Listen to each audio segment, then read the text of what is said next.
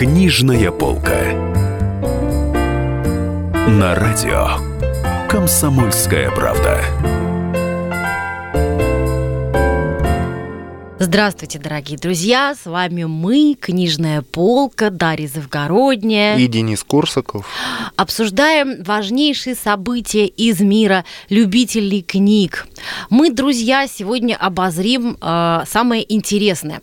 Вот хотелось бы отметить, вроде бы количество людей, которые любят читать много букв, неумолимо уменьшается с каждым годом. Но тем не менее, наша, наша российская книжная жизнь бурлит так мощно, будто мы по-прежнему самая читающая в мире страна.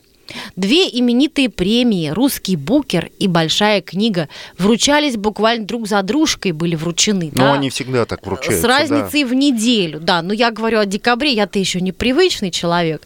А, а, мы о букере мы рассказывали в прошлое воскресенье, а «Большая книга» — это вот а, премия, о которой мы поговорим сейчас. По деньгам я заметила, что она больше русского букера.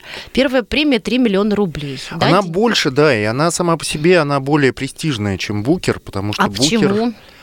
А вот не знаю, ну как-то она солиднее, она реально вот круче. Э.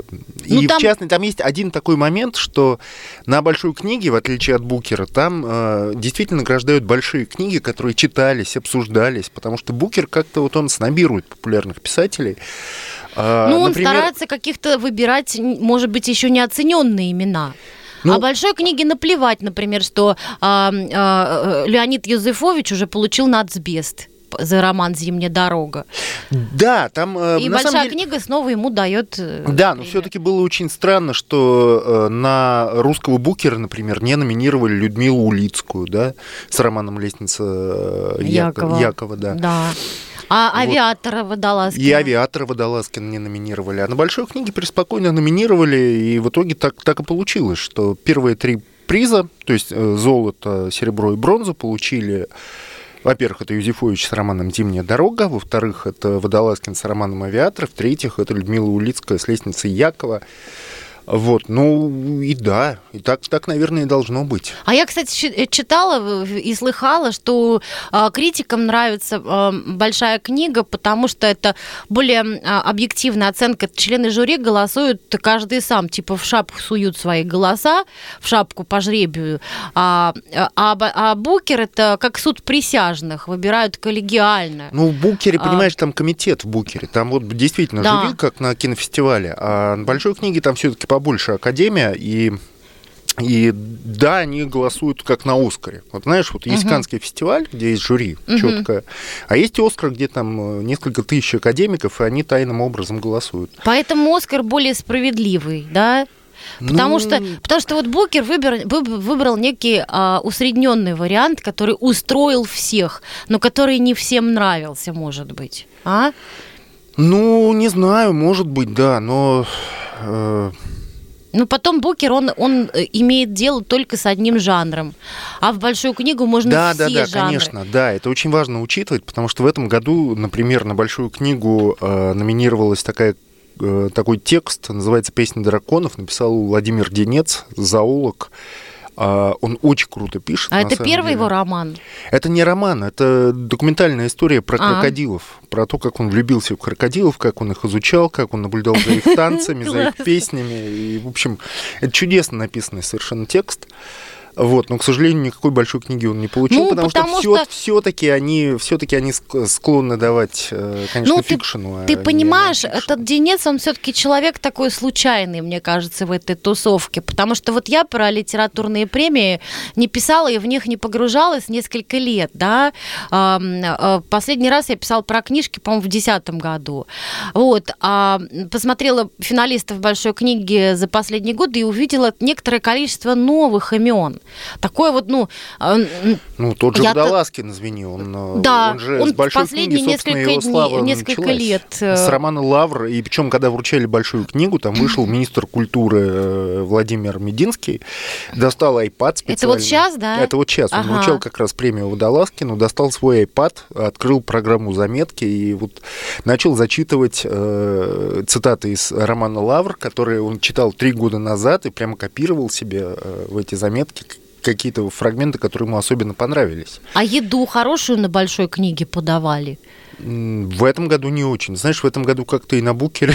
На букере еду так себе подавали. Да, ну это да, это как-то вот... Э, а на большой книге, да, ее было мало в этом году. Раньше там были шикарные совершенно фуршеты. Ну вот мне хочется вернуться все таки к теме вот э, новых имен в литературе. Потому что я застала, вот, ну, увидела сразу, э, увидела, ну, посмотрела разных там номинантов, короткие списки, длинные списки, но обнаружила, в общем, тот же самый список имен что и был. Ну, в принципе, тот же самый состав имен там. Ну, так как же мало писателей. Да. У нас же в России там, ну, известных писателей, мы с тобой это уже обсуждали, их всего несколько. Ну, мы, кстати, многих тогда человек. не упомянули. Но, ну, ну, я обнаружила интересное имя в шорт-листе в этом году. Саша Филипенко. Он э, наваял три романа за три года, как-то да. незаметно вообще. И э, для большой литературы это бешеная скорость. В год по романине.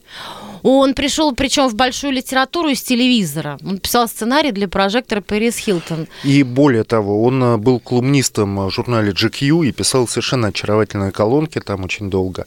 Но вот я, кстати, купил его книгу, э, первую дебютный роман, но так и не прочел до сих пор, хотя она вышла уже достаточно давно. «Бывший сын» она называется. Да, она, да, да. Э, эта книжка что-то получила. И вот роман «Травля» вот в этом году в короткий список большой книги. И говорят, что этот самый, этот самый Саша Филипенко пишет очень смешно. Вот. И я тоже помню, что ранее Алексей Иванов тоже смешно писал. Ну вот колонки у него были, да, они были забавные. Ну, Говорят, он, он, он, он нет, пишет. он не юморист, он как раз там писал GQ, в частности, про свою работу на Урганта и компанию. Угу. Вот. Это было серьезно, ты думаешь? Ну, он там как раз вот говорил, что я помню эти пассажи из этой колонки, что он никогда в жизни не мог представить, что есть люди, которые вот все время шутят, вот для них это профессия, и он чувствовал, что он не может так э, шутить, как они. Они шутят круглосуточно, абсолютно. То есть у них там ни, ни слова без шутки, причем шутят они офигительно. Шутят mm-hmm. они просто прекрасно. То есть там из э, проведешь день вот в этой команде, да, там, там можно 10 юмористических передач э, записать. А Филипенко все-таки, ну, он такой, он более, как мне кажется, он чуть-чуть более серьезный меланхолический человек. Вот, ну, короче говоря, он в телевизоре долго не задержался, а стал писателем. Ну, вот что его, да, его все-таки прибило к писательскому берегу большой литературы. Но у меня все-таки, знаешь, сложилось впечатление, что книги, которые получают премии, вот премиальная литература, они должны быть какие-то серьезные и мрачновато написанные, и про ну, чего-нибудь как, историческое. Как раз абсолютно оскаровская логика, по которой вот э, фильм, который получает Оскар, он должен быть серьезным, торжественным, то есть никакой фантастики, никаких детективов детективов, ничего там. Ну, там «Молчание ягнят» получал. Но ну, а было... помнишь фильм «Артистах» Занавичуса? Он веселый был фильм ну, с юмором. Да, вот, вот это вот исключение, пожалуй. Но вообще на «Оскаре» считается, что вот про рабство, там, про Холокост, про какие-то серьезные темы считается, что... Это круто. Тема, да. нет, тема облагораживает сама по себе mm-hmm. произведение, да. и типа... Ну, в общем, ты согласен, что если бы сегодня был писатель типа Зощенко, о, там, периода его новелл, смешных и он бы болтался где-то на периферии большой литературы. Как ты думаешь? Ну, как бы да, я думаю, что его бы номинировали, скорее всего, на большую книгу и Букера, но все-таки чему-то более торжественному, более солидному. Знаешь, вот солидно. Вот ага. надо, чтобы было. Ну вот да, солидон какой-то. Вот ты знаешь, да. я тут тоже в солидон окунулась. Солидол, да. солидон. Солидон. В связи с нашим увлечением большой литературой, книжной полкой, я ставлю над собой эксперимент. Я одновременно читаю два романа о Сибири. Роман Алексея Иванова «Табол. Много званых» и роман, собственно, человека, который победил, получил большую книгу Леонида Абрамовича Юзефовича. Ну вот давай вот расскажи про Леонида Абрамовича, чтобы, чтобы слушателям было понятно, о чем мы вообще говорим. Ну, ты знаешь, честно говоря, у меня эти книги, они обе в голове э, перемешались. Не женского ума это дело, не девочки на чтение. Такие суровые мужские книги про историю. Дорогие друзья, нам кажется, надо прерываться на перерыв. Да, После перерыва давай. мы продолжим обязательно наш увлекательный разговор. Книжная полка.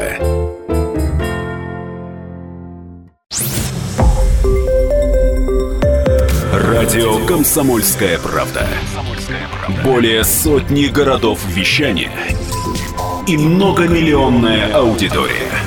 Хабаровск 88 и 3 FM. Тюмень 99 и 6 FM. Кемерово 89 и 8 FM. Москва 97 и 2 FM. Слушаем всей страной. Книжная полка. На радио Комсомольская правда. Дорогие друзья, это книжная полка. Обсуждаем мы победителей премии «Большая книга». Я Дарья Завгородний и мой замечательный коллега Денис Корсаков. Обсуждаем мы очень серьезную тему. Это роман «Зимняя дорога» Леонида Абрамовича Юзефовича, который взял в этом году аж две премии. Премию «Нацбест». И это же вот это в этом году вручили, да, ее? Ну, да. По идее, да, конечно. Да, и большую книгу вот теперь тоже взял он же «Зимняя дорога». Мы обсуждали главное главных персонажей этого романа, Ивана Строда и Анатолия Пепеляева, почему разговаривали о том, почему Юзефович, видимо, э, ну, ими занялся, почему 20 целых лет, долгих лет они занимали его воображение, почему он решил посвятить им столько времени, сил и даже целую замечательную и довольно толстую книгу. Удивительная история а, ну вот э, что интересно, да, кстати, вот эти два человека такие похожие, в общем, ну, до некоторой степени психологически, судьбы их тоже похожи. Они были а, а, скоропалительно осуждены и расстреляны в 1937 году оба. Ну, так интересно. Вот мне интересен вообще сам взгляд Юзефовича на историю. Мне кажется, для него история это, конечно, жернова, а гражданская война это такие кровавые жернова. Вот как, ну, кстати говоря, и два, две остальные книги, которые получили большую книгу, они тоже исторические, и тоже там действие разворачивается. Да, да, да, да. Человек это такая, там, такая вот, ну, у Юзефовича песчинка в истории, в общем-то. И к этим песчинкам и писатели в «Авиаторе» появляются... тоже, в Водолазкинском, там тоже человек, это абсолютная песчинка, потому что герой «Авиатора» — это человек... Э, ну, скажем так, он просто хороший человек, а, который в 20-е годы, в конце 20-х годов, он ровесник века, он родился в 1900 году. И в 20-е годы, в конце 20-х он попадает на Соловки. Авиатор вторую премию большой Авиатор, да, получил. вторая Полтора премия. лимона рублей. Это я ну, поясняю слушай, для простых ну... людей. Кому вдруг интересно?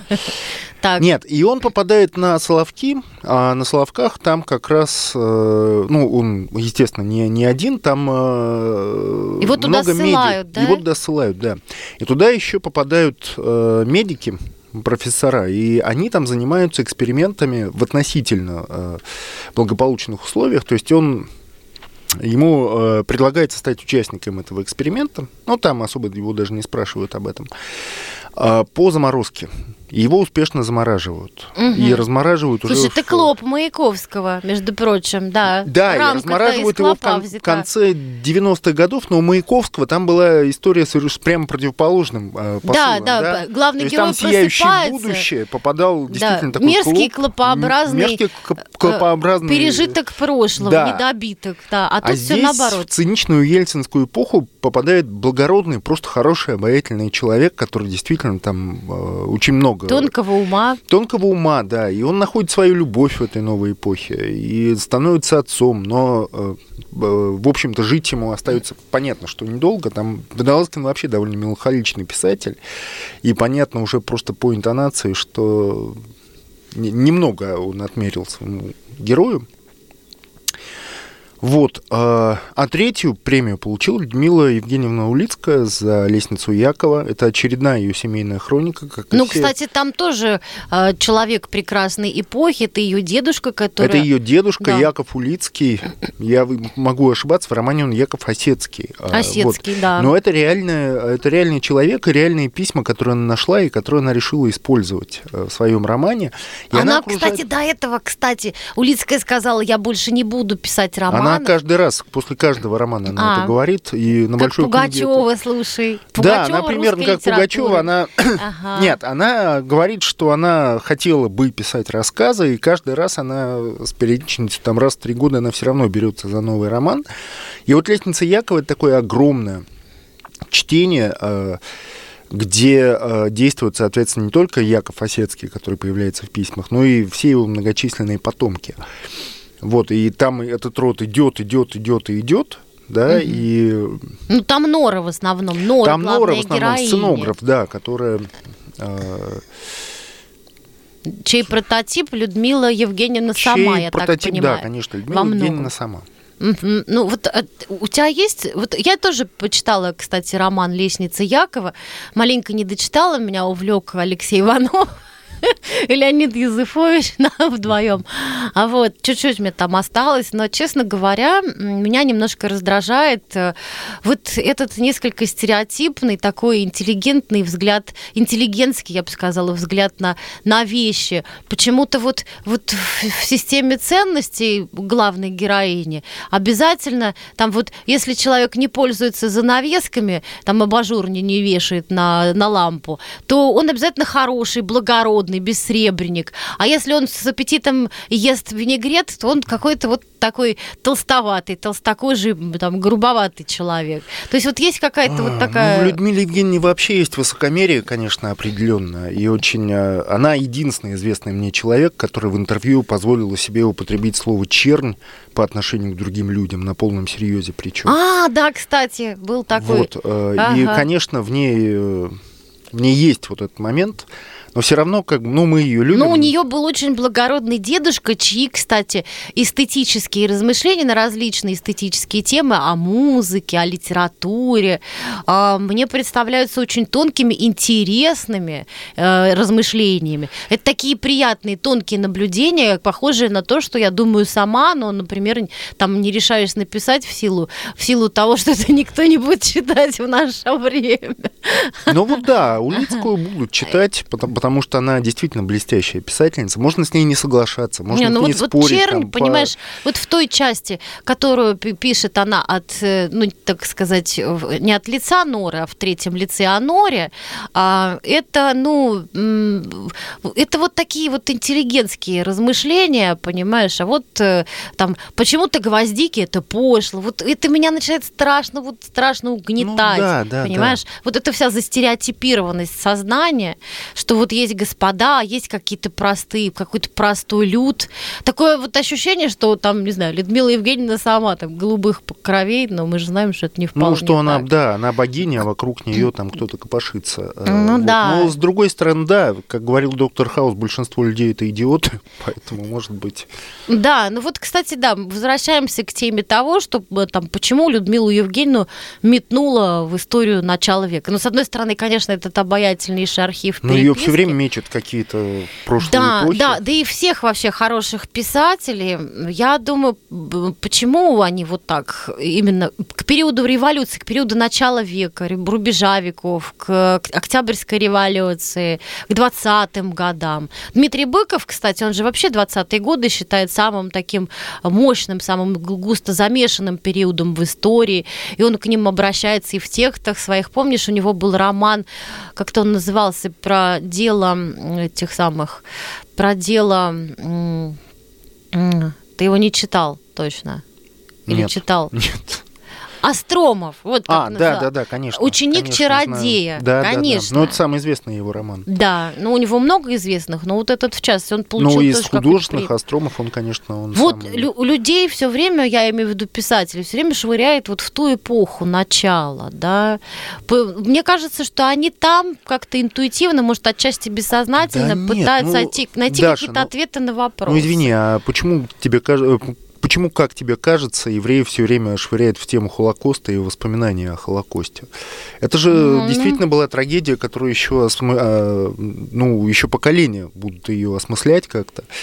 Вот, а для России примерно такой же трагедией была Октябрьская революция. Ну да, и время. период около нее. И да, и все, что было после, ну и до нее там была. А мне еще кажется, война, что вот и- писатели, они с разных по- сторон пытаются подойти к этому предмету, к этому, к этому периоду и понять, ш- через него найти какие-то от- ответы на вопросы, что сейчас происходит. Ну, разумеется, да. Бе- Без этого, ну, не получится. Почему, почему у нас такой разрыв там, Конечно. бедности, между бедностью и богатством? Да почему мы русский нет, народ э, по-прежнему равнодушен к большой политике? Да, конечно, да. Но там на самом деле, ну вот честно, еще поколения и поколения будут расхлебывать последствия Октябрьской революции и всего того, что было после нее на протяжении десятилетий. Конечно, это важнейшее событие в истории России после, не знаю, после татаро-монгольского ига.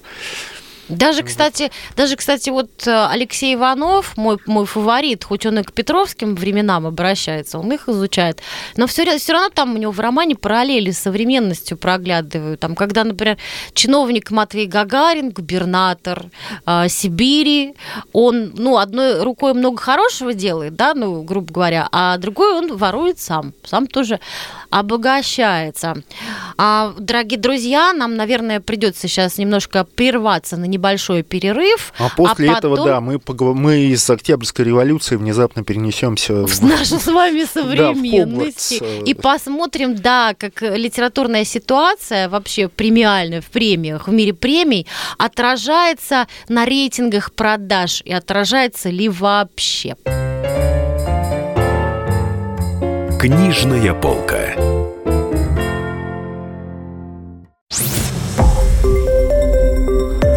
Радио Комсомольская правда".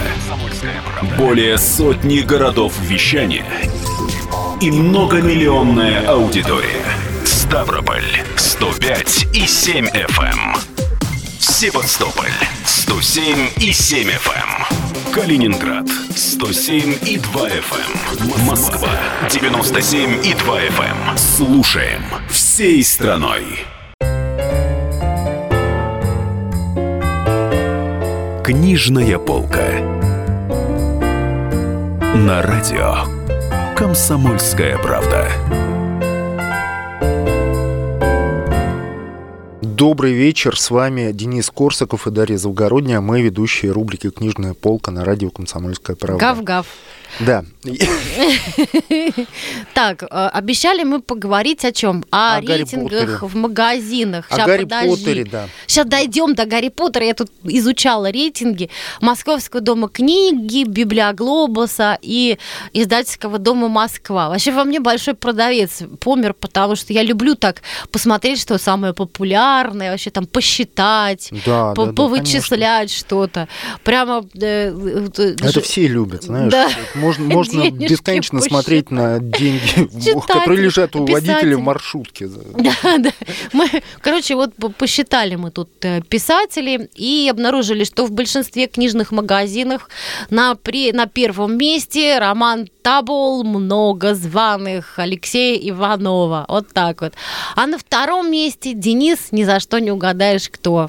Нет, угадаешь, но я скажу.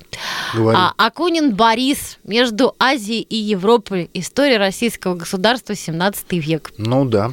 Я- Мне кажется, все, что не напишет Акунин, все будет прекрасно продаваться, будь это нон-фикшн, fiction, все что угодно. Да, ну у- у- ты знаешь, я прочла к стыду своему только первую часть, древнюю историю Бориса Акунина, но я так увлеклась страстно.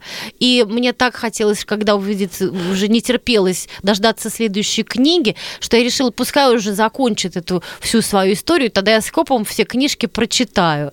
Как я сериалы люблю смотреть кучей сразу все, все серии, все сезоны, так я и жду, когда э, Борис Акунин закончит э, э, историю а, разбирать нашу российскую. Ну, это ему еще годы. Он сейчас пишет, насколько я понимаю, последний роман про Эраста Петровича Фандорина, который наконец-то в этом романе он уже помрет. Ты думаешь? Ну, Но чё-то я действительно главная интрига. Он мне говорил в интервью еще лет 15 назад, ну, когда вот начиналась его слава только, Ага. это был д- 2000 год, и он мне говорил, что он знает, как умрет Фандорин, он уже пос- поставил ему мысленно памятник, он уже написал там В эпитафию. 2017 году я Фандорина укокошу. Но он, тем не менее, он, он же все продумывает наперед, и он, конечно, он Фандорина, да, он составил такой план вот э, из- изначально перед тем, как он еще, наверное, написал даже первый роман «Азазель», он уже как бы придумал, чем закончится эта история. Вот сейчас главная интрига, собственно, каким образом Слушай, я всегда жизнь. преклонялась перед писателями-детективщиками. Я тут краем уха, глаза узнала, что, оказывается, у Дарьи Донцовой тоже расписаны все убийцы и жертвы на 10 лет вперед. Прикинь Ну себе. да. Я надеюсь, Дарья уже к нам А это, доберется. понимаешь, это мы с тобой такие раздолбаи, а на самом деле Ничего нормальные, продумал. нормальные люди, да, нормальные люди так и себя и Всех убийц себе давно придумали. Третье место по рейтингам э, в книжных магазинах находит, занимает какая-то или какой-то Яна Гихара Ханья «Маленькая жизнь». Что это такое, Денис, О, ты не господи, я, знаешь? я еще не читал, это, это очень громкий роман. А это мужчина или женщина? это женщина, я подозреваю. Ага, так. Вот, но это большой, да, современный роман, очень э, популярный, очень громкий. И вот его только что перевели. Он- ты, ты ви- видел, как выглядит эта маленькая жизнь? Она- Нет, это признаться. кирпич, которым можно, не знаю, Убить человека. убить человека. да. Это нас сегодня Это тема убийства. гигантская совершенно книга, вот, которую я, честно говоря, еще не освоил. Но я думаю, что московские интеллигентные люди не такое быдло, как мы с тобой, а по-настоящему интеллигентные. Они уже все это, в общем, читают активно. И скупают. уже вообще прочли еще в Уже оригинале. прочли, да, Не то, что в мы оригинале. дураки набитые. А еще, значит, в рейтингах а, в десятки входит частенько Януш Леон Вишневский. Я офигеваю, потому что скучище, по-моему, несусветное. Я познакомилась с его романом «Одиночество в сети». Там, когда он вышел лет Еле 8... выжила на-. Еле, ну, я засыпала время от времени. А, ну, роман прославленный, и вот теперь книжка «Лидер» называется «Время желаний». Там тоже женщины о мужчинах, мужчины о женщинах. Вот я думаю, почему люди так любят вот э, всякие почитать скучные романы? Почему? Ну, не знаю. Видимо, они видят что-то близкое для себя. Нет, на самом деле все эти рейтинги это все круто, но ситуация изменится уже на этой неделе. Она уже изменилась, потому что Я сейчас вышло- тебе сейчас договорю два слова, кого я нашла в рейтингах. Подожди меня. Э, Мелькает в рейтингах книга Дмитрия Шепелева «Жанна». Да, это И книга, таинственная которую- страсть Аксенова, и промельк Беллы, Бориса Мессерера. Ну, это все, как, это все, э, конечно, Беллы да, Ахмадиновой. это все понятно, потому что, ну, и таинственная страсть, она... Ну вот, ты понимаешь, мы тут про историю там с тобой толкуем, про вихри истории, а тут а люди выбирают Жанну Фриски и таинственную Ну, а страсть. чем тебе нравится Жанна Фриски? Она На мне самом нравится. деле, она мне очень нравилась, я был с ней знаком. Ну, как я был с ней знаком? Я сделал с ней э, пару интервью в свое время. Вот, она потрясающе была элегантная женщина, очень красивая, просто удивительно. И, конечно, то, что с ней случилось, это А говорят, это она ужасно. милая была невероятно. Она невероятно милая была, да. Она была очень, очень женственная, очень трогательная чем-то. И, конечно, это жуткая история, которая с ней приключилась. И, конечно, вся страна следила за этой историей. В прямом эфире, можно сказать. И то, что Шепелев написал э, про свою э, покойную жену книгу, и то, что эту книгу читают, это, ну, это естественно. Да, История драматическая, просто как я не знаю что. Это ужас какой-то. ну драматическая, да, да, да. Вот, и тем более, что да, действительно, вот я могу засвидетельствовать, она была одним из самых э, приятных э, людей, с которыми я делал интервью в своей жизни. От нее просто сияние исходило. Ну да, вот ты знаешь, такое базовое чувство справедливости мое э, колеблется, когда я вспоминаю историю таких, историй таких людей, как Жанна Фриски. Да, я много слышала про нее хорошего. Ну давай на веселые вещи уже перейдем. Все, все, перестали мы о грустном, да. Конечно, едва появившись на прилавках рейтинги продаж, грозится возглавить Джоан Роулинг. И возглавит, конечно. Гарри Поттер.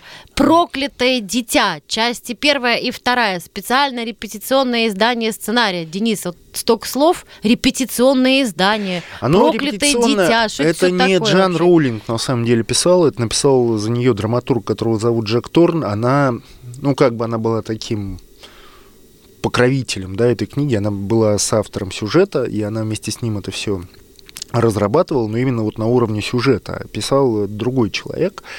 А на английском она вышла 30 июля, день рождения Гарри Поттера, по легенде. Мгм. Вот, и э, когда она вышла на английском, она взорвала просто абсолютно все рейтинги. То есть никакой, при всем уважении Акунин, даже близко не мог мечтать о, о таком успехе. Э, и э, эту книгу уже назвали э, главным книгоиздательским событием десятилетия, не года, а десятилетия, потому что там чудовищные были какие-то продажи, при том, что на самом деле эта книга довольно плохая. Она просто вот откровенно плохая. Это, это пьеса. Это пьеса, которую поставили в лондонском театре. И говорят, что когда ты смотришь ее вот, ну, из зрительного зала, это феерия. То есть там действительно там немыслимое количество спецэффектов. Но понятно, что ни у кого из нас, скорее всего, в ближайшее время не будет шансов ее посмотреть, потому что там все билеты были проданы в первые три секунды. Вот, а на бумаге это выглядит, ну, просто как история э, о э, ну, такая ненужная, необязательная история. Ну, вот как, знаешь, бывают фанфики, когда вот люди вот пишут, э, подростки очень этим увлекаются, какие-то ну, тексты да. по мотивам своих любимых э, произведений, ну, как продолжение, сиквел. Вот это выглядит как э, такой фанфик. И Гарри Поттер в этом романе уже взрослый, а главный герой там это его э, сын Альбус Северус, который неожиданно, неожиданно э, стал лучшим другом с э, сыном главного антагониста Гарри Поттера, одного из главных антагонистов, э, Драко Малфоем. Кем, кем? Сыном Драко Малфоя. То есть там дети, ага. главные герои, это лучшие друзья, вот они учатся в Хогвартсе, и они вот один сын Гарри Поттера, другой сын Драко Малфоя что, в принципе, ну, ну неожиданно абсолютно. Угу. Но вот они подружились. И они в какой-то момент э, находят такую штуку, которая называется хроноворот. Э, ну, по крайней мере, это один из вариантов перевода. Это хроноворот, это машина времени. А как по-английски звучит? Не помнишь? Ой, слушай, я не помню. Ну, ты же по-английски читал. Ну, я по-английски читал, да. читает у просто... на английском языке Гарри Поттер. Высокий интеллектуал. Да, нет, ну, ну, на самом деле там не самый сложный текст, который мне доводилось читать Так, ну и находят они этот Они находят, и они отправляются в прошлое, потому что они хотят спасти... Был такой персонаж Седрик Диггери, который помер э, когда? И... Опять помер? Нет, он опять Мы помер. Про да, он помер в четвертой книжке еще. Ага, так. Вот, они отправляются в прошлое, чтобы его спасти, и в итоге э, они его не спасают, но это оборачивается какой-то катастрофой для всего мира. То есть, э, и они вот постоянно с помощью этого хроноворота они скачут из э, одной альтернативной реальности в другую. То есть в какой-то момент они оказываются в мире, где э, к власти пришел Волан-де-Морт. Угу. То есть он не умер, он пришел то к власти. То есть они по параллельным мирам скачут. Да, да, да. То есть, ага. ну это как в фильме «Назад в будущее». А, ну вот. я помню, да. Вот. Ага. И это на самом деле, ну, во-первых, это такой достаточно банальный подход сам по себе, вот, вот все, все эти вот альтернативные миры и реальности. Ну, мы все читали еще рассказ Брэдбери про бабочку, да. Вот они вот все время вот попадают в этот эффект бабочки раз за разом. А, во-вторых, ну, ну, честно, вот на бумаге это не выглядит э, как что-то завораживающее. Но, но на сцене, да, на сцене это Слушай, а ты смотрел на сцене? Я не смотрел на сцене, я читал отзывы людей, которые были в этом театре на премьере. А, там на самом деле просто, невозможно, там просто ага. невозможно понять э, просто по тексту, как это все можно осуществить в театре. В кино запросто, но в театре вот вживую с декорациями, там масса каких-то летающих персонажей, там, там, там какая-то феерия, да. Ну, С ума судя по всему, это действительно одно из главных зрелищ года. А, слушайте, Но... дорогие друзья, дорогой Денис, э, нам надо уйти на перерыв ненадолго, а потом мы продолжим разговор про Гарри Поттера, фанфики и прочие всякие интересные книжки. Книжная полка.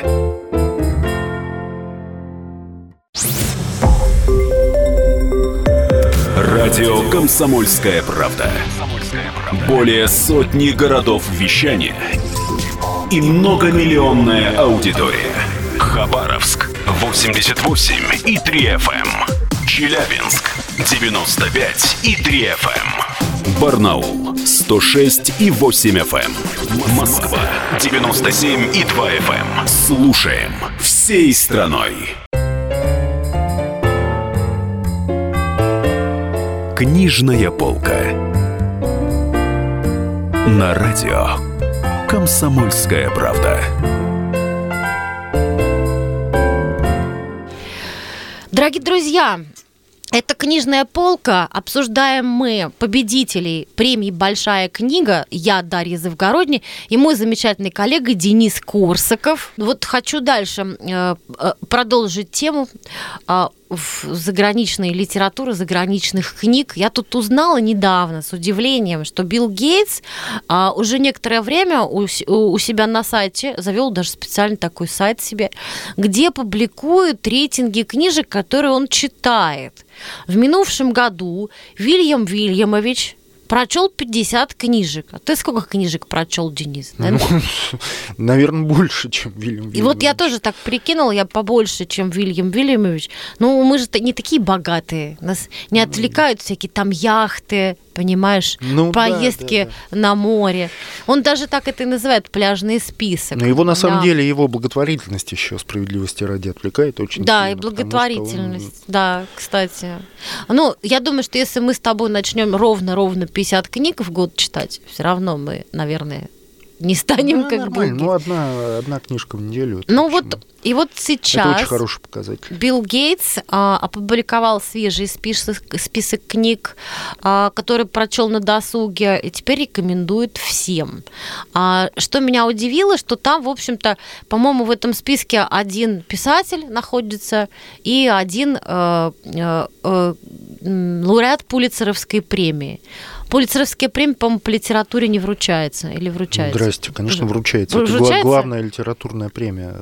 А, она литературная. Ну, ага. еще... Я просто помню, что ее журналистам вручали. Нет, э, журналистам тоже, но там отдельно журналистам. Ну, у меня, видимо, какие-то заскоки уже, склероз, старость. Первая книжка, которую рекомендует э, Билл Гейтс, это Дэвид Фостер Уоллес «Теория струн». Причем эта книжка, интересно, что она не про теорию струны, не про какую, не про физику, а это сборник эссе о, о теннисе о теннисе. Вот Биллу Гейтсу нравится вот такая вот книжка. Э, даже если вы никогда не играли, не смотрели теннис, вам понравится эта книга, говорит Гейтс. Теннис большой, это хорошо, да. А, да. Вот, и, в общем, со страшной силой хвалит эту книгу. Вот я прямо с удивлением.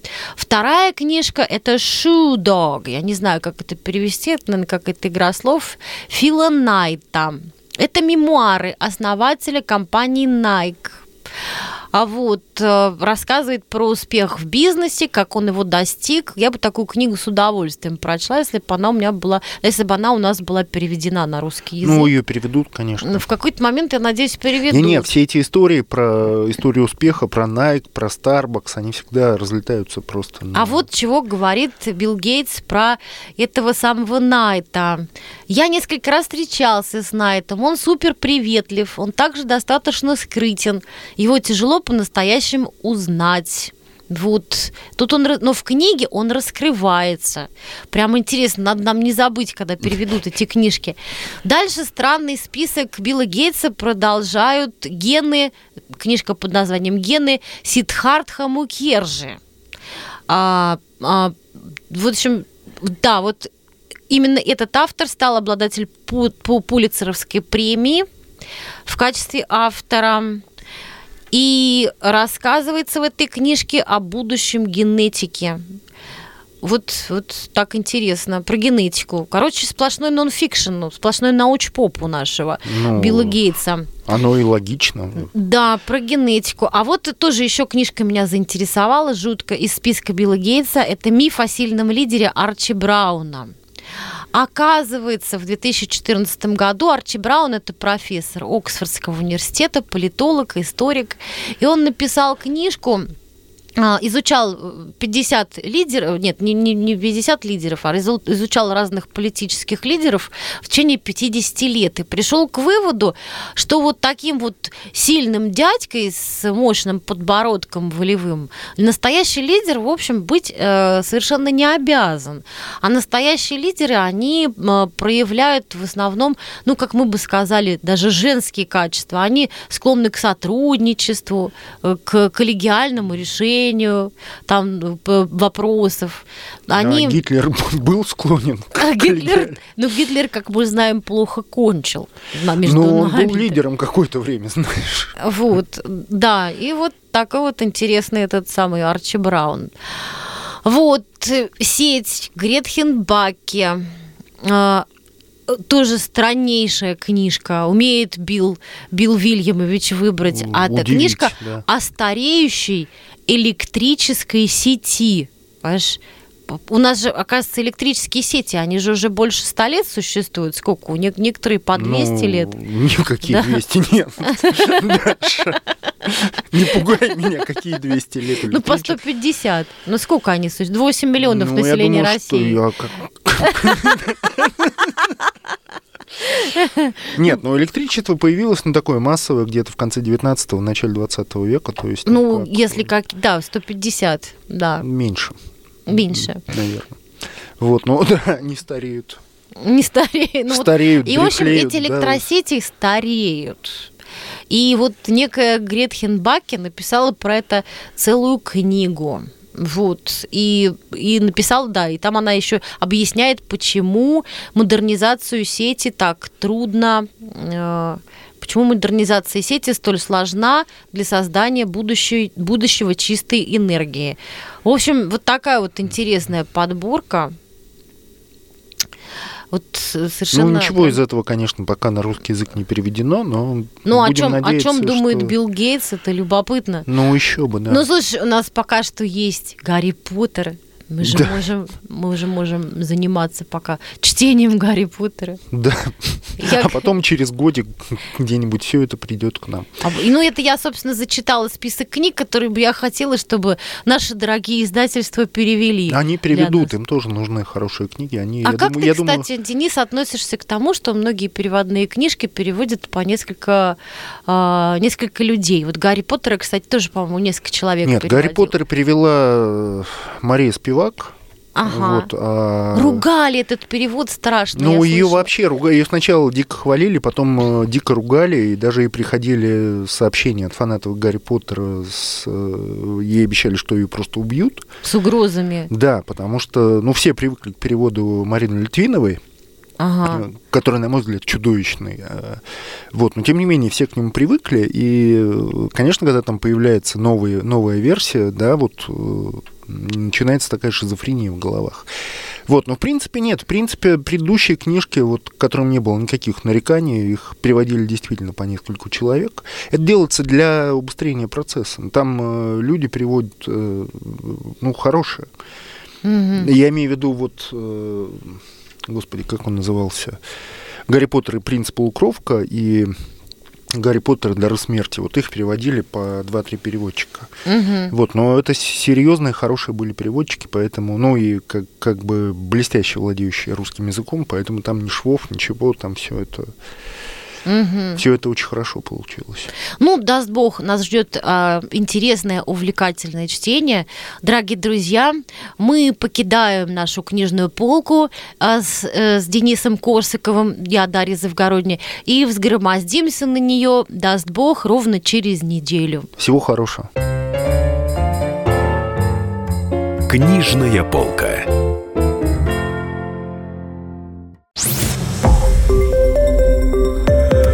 Радио «Комсомольская правда».